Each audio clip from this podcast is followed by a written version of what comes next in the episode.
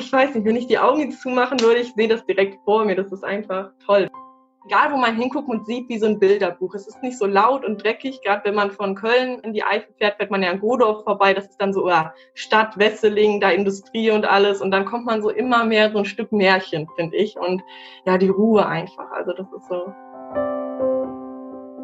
Sie ist erst 21 Jahre alt und hat ihr ganzes Leben in Köln gewohnt. Trotzdem bezeichnet sich Rebecca als ein absolutes Eifel-Fangirl. Was sie an der Eifel besonders liebt und wo Köln dann doch etwas besser abschneidet, Spoiler ist es nicht beim Feiern, das hört ihr jetzt in der neuen Folge des Eifel Podcast. Mein Name ist Julia Kunze, ein Gespräch über Natur, Feiern und auch über Männer. Rebecca, du hast dich bei mir gemeldet und hast mir erzählt, dass du als Jugendliche und du hast in Köln gewohnt, immer in die Eifel zum Feiern gefahren bist. Warum ist das bei dir so umgekehrt? Ja, also das äh, kam halt so, dass ich einfach schon sehr viel auch in meiner Kindheit in der Eifel verbracht habe, weil ich da eine Freundin habe und ähm, sag mal so, es sind so Familienfreunde von uns gewesen. Äh, der Freund von meinem Papa, der ist damals in die Eifel gezogen und der hat halt eine Tochter in meinem Alter und durch die bin ich dann praktisch so immer mal wieder in der Eifel gewesen. Und als man dann so ins Alter vom Feiern kam, hat dann noch immer wieder öfter irgendwie am Wochenende da gewesen und äh, man kennt das ja, so jeder Ort hat immer dann so seine Kirmes, äh, die dann auch richtig abgeht oder auch vielleicht mal nicht so ganz so abgeht. Und dann waren da mal eine Hausparty und da mal ein Geburtstag. Und irgendwie war das so, dass mein Freundeskreis in der Eifel einfach feierlustiger war. Vielleicht auch einfach, weil die Eifel generell auch ein bisschen trinkfreudiger ist, würde ich sagen. Oder zumindest mein Kreis, den ich so in der Eifel kenne, im Vergleich halt zu meinen Freunden aus Köln. Und ich bin nie so ein Clubgänger gewesen. Ich war ein, zwei Mal so mit 16 da mal in so einem Club und ich dachte mir so, boah, irgendwie findest du das ziemlich langweilig und da ist so auf dem Land irgendwie ziemlich, äh, also eigentlich mehr passiert. So, da war immer mehr Action gewesen und da sind mehr Geschichten passiert und es war irgendwie ja ein bisschen familiärer und irgendwie, man konnte mehr, sag ich mal, eskalieren in Anführungszeichen. Also so tausend Geschichten und Bilder, wenn man mal so durchs Handy guckt und dann so wirklich, äh, ja, wahnsinnig tolle Abende immer. Möchtest du da ähm, vielleicht von einem Abend mal ein bisschen aus dem Nähkästchen erzählen? Gerne. Ähm, also da fällt mir jetzt so ein Abend ein. Ähm, also mein Freundeskreis in der Eifel, zumindest von den Mädels, der wohnt so im, im Umkreis von Bad Münstereifel. Und war jetzt ein Abend, wo wir eigentlich nur eine Hausparty oder einfach nur ganz chillig bei einer Freundin sein wollten, hatten uns diesen billig Tüten-Sangria geholt beim Lidl um die Ecke und haben uns dann da so ein bisschen bepischelt und halt auch Musik gehört und alles. Und es war total warm draußen, haben wir so ein paar verrückte Fotos auf der Straße gemacht, die einfach total cool waren, so voll verschwommen mit irgendwelchen alten, so den ersten Touch-Handys, wo einfach die Bildqualität auch nicht so gut war. Und dann ähm, war es irgendwie so, dass wir überlegt haben, komm, wir holen uns jetzt einen Einkaufswagen, dann fahren wir mal durch die Stadt. Dann sind wir halt da äh, zum Lidl in der Nähe gegangen und äh, haben uns einen Einkaufswagen geschnappt und äh, waren halt immer noch ein bisschen angepischelt, reingesetzt. Ich glaube, ich war sogar barfuß gewesen, hing dann da so halb unten auf der Ladefläche, eine Freundin saß drinnen. Wir einfach super gut gelaunt dann im Bad Münstereifel im Kreisverkehr rumgefahren. Und also das ist so ein Abend, ich glaube, das war auch so der erste Abend, wo ich so sage, boah, was sind wir für verrückte Hühner irgendwie. Ähm, ja, und dann halt natürlich ganz viele äh, Hauspartys, wo auch so Sachen passiert sind. Der eine hat mit dem geknutscht. Ich glaube, also das ist halt so nichts gegen die Eifel, aber ich glaube, die sind sehr offen und äh, die feiern einfach wirklich gerne. Und dann denkt man sich am nächsten Tag, so, oh, was ist passiert? Und dann, wenn man dann teilweise die Fotos sieht, also wir haben halt eine Freundin, die hat dann öfter ihr Haus zur Verfügung gestellt und es war immer so, dass man auf jeden Fall vorher Nachherbilder machen musste, weil die Nachherbilder einfach nach der wildesten Party immer aussahen und wo ich auch immer gedacht, oh Gott, deine armen Eltern, aber wir haben dann natürlich zusammen wieder aufgeräumt und alles ordentlich gemacht, ja. Also ich muss zugeben, meine Erfahrungen sind ähnliche. Äh, aber was ich, ich, ich hätte ja jetzt gedacht, dass äh, du bist ja eigentlich aus Köln, dass es eigentlich halt egal ist. Also dass man auch in Köln so feiert ich finde, es ist da irgendwie nochmal was anderes, weil also wenn man so an Köln und Feiern denkt, ist es ja irgendwie meistens eine Disco, würde ich sagen. Gut, es gibt da auch Hauspartys, aber ähm, es ist irgendwie so, zumindestens wenn ich da gewesen bin, ähm, ich kannte ja dann auch nicht immer so jeden, ne? so äh, halt diese kleine Bubble da und sonst keinen und dass man dann da einfach so ein bisschen freier sich fühlen konnte. Also ich hatte immer das Gefühl, wenn ich so in den Zug steige, um dann äh, meine Ewigkeit da runter zu tuckern und dann im Badminton ausgestiegen bin, dass ich so ein bisschen so ein anderes Mädchen war. Also dann sieht dann irgendwie so das Partygirl und so, hallo Leute, hier bin ich. Und da ist es halt auch wirklich so, da wird einfach mehr getrunken, habe ich das Gefühl. Also da ist ja wirklich das ähm, Vortrinken schon so wie bei den Kölnern dann das Koma-Saufen, würde ich sagen.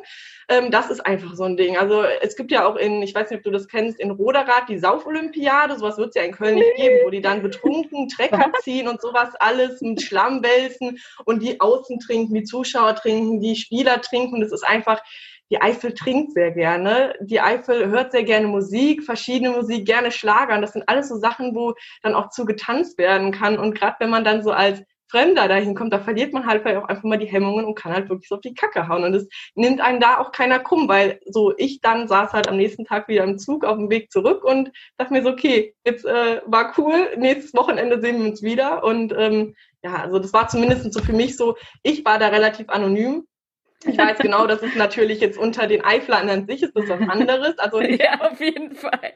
Okay, also jetzt haben wir über Eifel und Trinken geredet. Was ist denn ansonsten an der Eifel am besten? Die Landschaft. Also ich finde so die mhm. Landschaft, die Weitläufigkeit, das ist einfach für mich jedes Mal, wenn ich dahin gefahren bin, früher immer mit dem Zug, jetzt mit dem Auto mittlerweile, das war auch so meine größte Motivation, den Führerschein mal durchzuziehen. In Köln braucht man den nicht, in der Eifel braucht man den definitiv. Ähm, war einfach, ja, wenn ich dann dahin gefahren bin, schon so manchmal im Sonnenuntergang, einfach diese Landschaft. Also für mich ist es jedes Mal wie Urlaub, jedes Mal wie nach Hause kommen gewesen ich finde einfach die Landschaft unfassbar schön. Dann gibt es so viele herzliche und warme Menschen. Es gibt einfach so viel zu sehen, wo ich mich wirklich frage, warum soll ich denn weit wegreisen, wenn ich eigentlich so mein ganzes Jahr mit dem Urlaub jedes Wochenende irgendwas Neues in der Eifel sehen könnte. Sie ist einfach unfassbar vielseitig. Ja, wirklich, ich finde, jede Jahreszeit in der Eifel hat so ihren Reiz. Ich habe letztens noch überlegt, so wenn ich jemandem empfehlen würde, wann fährt man am besten in die Eifel? Vielleicht so im Frühling, weil dann alles so zart und grün ist und es, die Vögel zwitschern und sowas. Aber auch der Herbst oder der Sommer und auch der Winter, die haben alle einfach so es ist einfach egal, wo man hinguckt und sieht, wie so ein Bilderbuch. Es ist nicht so laut und dreckig. Gerade wenn man von Köln äh, in die Eifel fährt, fährt man ja an Godorf vorbei. Das ist dann so ja, Stadt, Wesseling, da Industrie und alles. Und dann kommt man so immer mehr so ein Stück Märchen, finde ich. Und ja, die Ruhe einfach. Also das ist so Traum. Liebe Zuhörer, die Rebecca kriegt kein Geld dafür von der Eifel. Deine Liebe zur Eifel ist jetzt nicht so unauffällig. Also gehe ich davon aus, dass andere Leute das auch wissen in deinem Umfeld. Wie reagieren die denn? Also es fing halt damals so an, wo ich dann mehr in der Eifel war. Das war ja so, wo ich öfter feiern war. Dann hieß es damals schon immer von meinen Freunden, Rebecca, kannst du nicht auch mal ein Wochenende zu Hause bleiben? Du bist ja immer nur in der Eifel. Ich so, ja, weil es ja auch voll cool ist. Und dann, wo ich halt da äh, in die Beziehung gegangen bin, war das halt auch so, du redest ständig nur von der Eifel. Also wen liebst du eigentlich mehr, den Freund oder die Eifel? Das war immer so ein bisschen, wo die dann am äh, Schmunzeln waren und ähm, irgendwie jedes Mal, wenn so eine Anspielung auf die Eifel ist, wird auf mich geguckt. Jetzt auch gerade, wo ich die Ausbildung angefangen habe, die haben das, glaube ich, so die volle Dröhnung äh, Eifelfieber von mir abbekommen, dass ich auch ganz oft, wenn es dann irgendwie darum geht, mal so Vergleiche zu ziehen, äh, Landbevölkerung, Stadtbevölkerung, nehme ich immer ein Beispiel aus der Eifel, so ja, da ist jetzt die, äh, keine Ahnung, die Ärztedichte nicht so hoch oder sonst so Sachen einfach, dass ich jeder Gelegenheit eigentlich die Eifel mit reinschmeiße. Also wirklich, das ist ja, auch wenn dann Freunde mal irgendwie sagen, ja, Rebecca, ich würde mal gern irgendwie da so ein Ausflugsziel. Jetzt gerade mit Corona hat sich das ziemlich stark gewandelt, würde ich sagen, äh, die Attraktivität nochmal der Eifel. Sonst war es immer so, ja, Rebecca, was sollen wir denn in der Eifel? Da ist ja nichts los. Ich so, doch, voll schön. Und jetzt ist es so, dass die Freunde mich halt auch öfter fragen, Rebecca, wir fahren da und dahin, kannst du mir mal was sagen? Und dann packe ich da so meinen Stapel an Links und Screenshots raus, Parkmöglichkeiten und schmeiß die damit Informationen voll. Also ich bin da wirklich so ein bisschen äh, Ansprechpartner und halt auch schon Reiseführer. Also ich bin bekannt für die Eifel, würde ich sagen. ja, es ist sehr schön.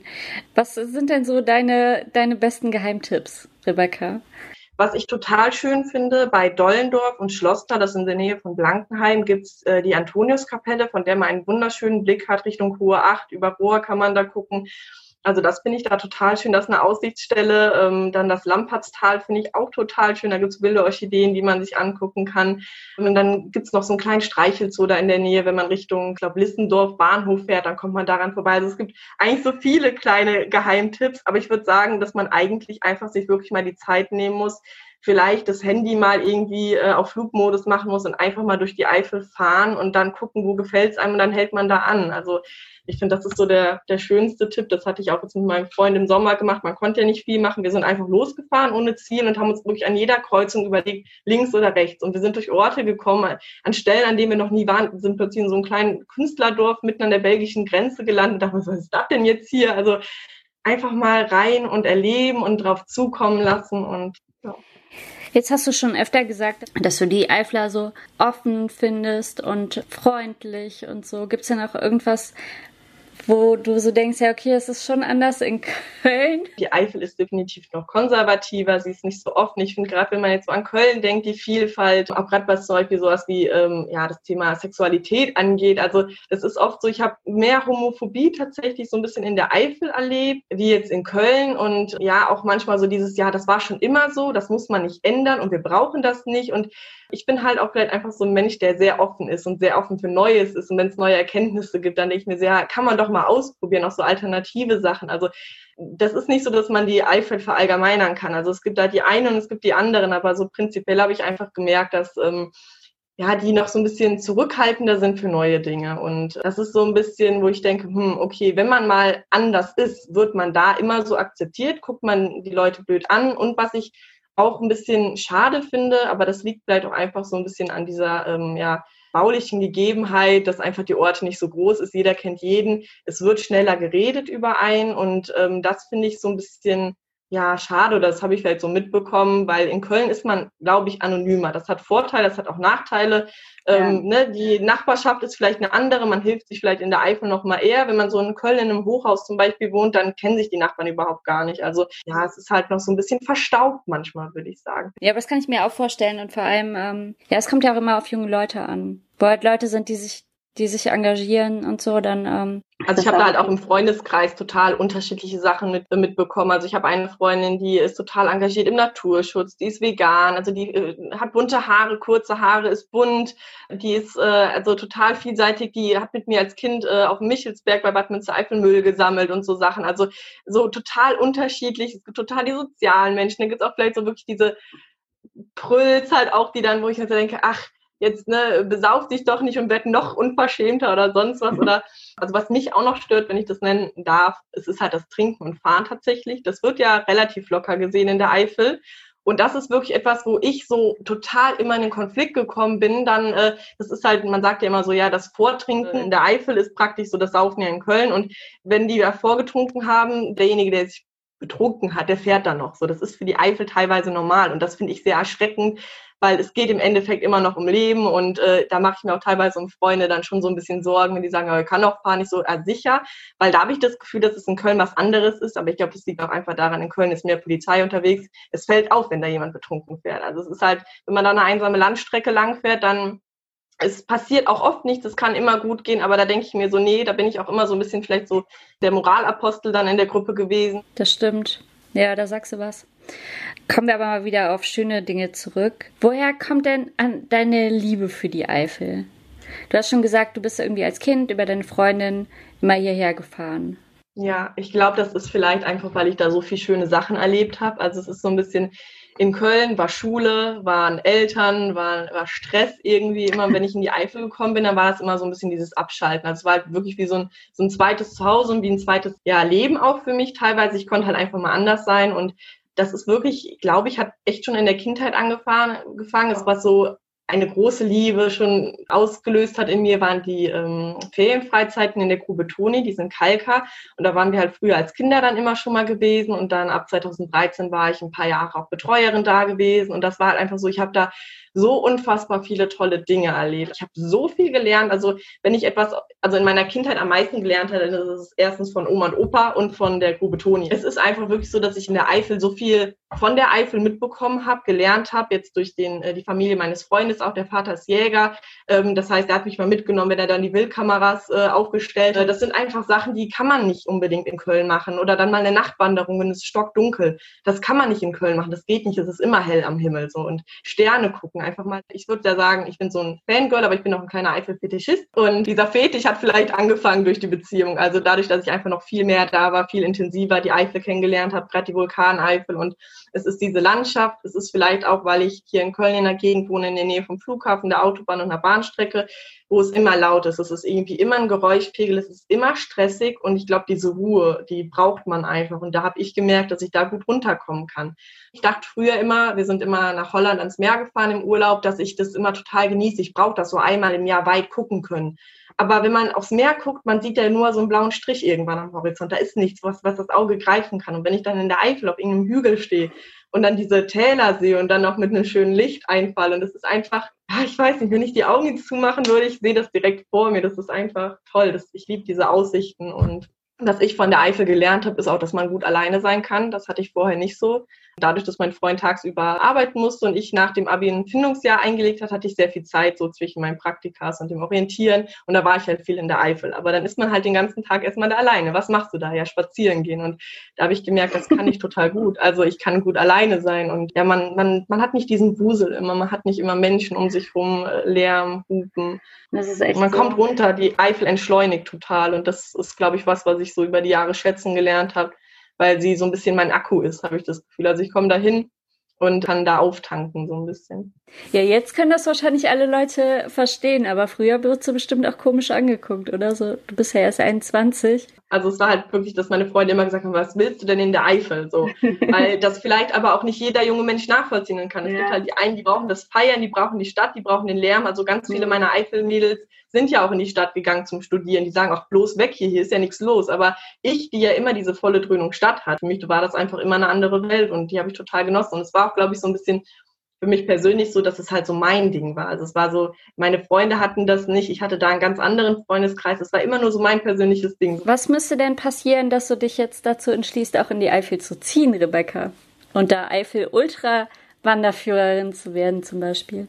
Ja, es ist ein bisschen schade, dass so ganz viele meiner Freunde halt wegziehen. Das ist, glaube ich, so ein bisschen das Problem. Es ist die Angst, dass ich da keinen Anschluss finde, weil ich habe einen großen Teil meiner Freunde hier, meine Familie ist alle hier es ist so ein bisschen die Angst, vielleicht einsam zu sein, weil man halt vielleicht manchmal ein bisschen Probleme hat, so den Anschluss zu finden, weil das ja oft schon so eine Gemeinschaft für sich ist. Und wenn man dann da keinen Bezug hat, keine Person, die man kennt, keine Familie, keine Freunde, weil die alle wegziehen oder weil sich Sachen verändern im Leben, dann so ein bisschen die Einsamkeit. Also die Einsamkeit kann schön sein, aber vielleicht ist es auf Dauer auch ein bisschen beängstigend und es ist finanziell gerade nicht drin. So, das ist auch einfach ein Punkt. Aber sobald das möglich ist, werde ich das durchaus in Erwägung ziehen, aber halt auch gucken, wo werde ich glücklich, weil ob ich jetzt so im kleinsten Ort glücklich werde, ist vielleicht fraglich. Oder ob ich irgendwo in die Nähe von einer Freundin ziehe.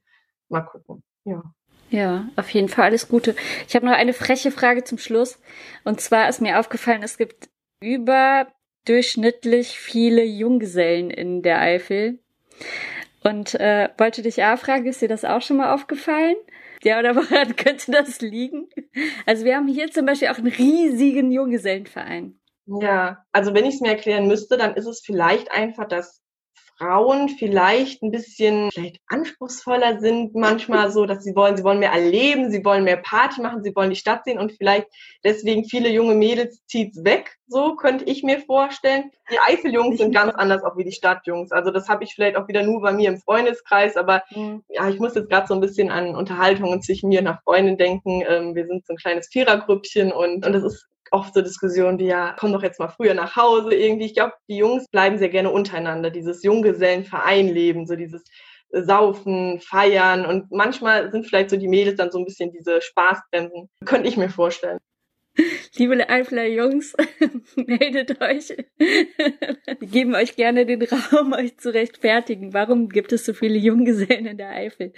Ja, aber kann schon sein, dass die halt so ein bisschen mehr auf so männlichere Dinge abfahren.